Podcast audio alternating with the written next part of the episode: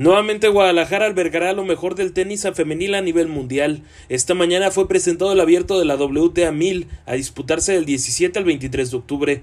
El gobernador de Jalisco, Enrique Alfaro, ahí presente, anunció una inversión inicial de 20 millones de pesos para renovar lo que hoy es el complejo panamericano de tenis. Es hacer un proyecto escalable, es decir, que podamos tener algunas obras eh, indispensables para esta edición y que en el futuro se pueda tomar una decisión sobre una instalación de otro tamaño. Creo que va a depender sobre todo de las garantías que tengamos eh, de tener eventos de este tamaño en los próximos años y que a partir de eso se pueda hacer una apuesta de largo plazo que yo creo puede tener sentido.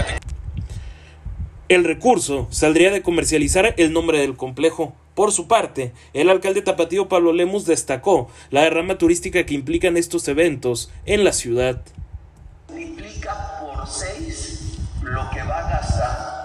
En amenities en la ciudad.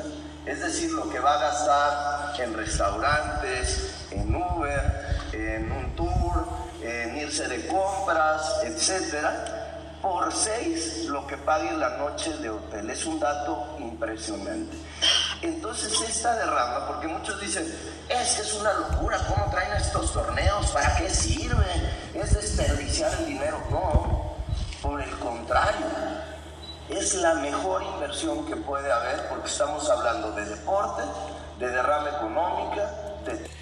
En noviembre pasado, Guadalajara recibió de forma inédita el WTA Finals, que también otorga mil puntos en el ranking mundial.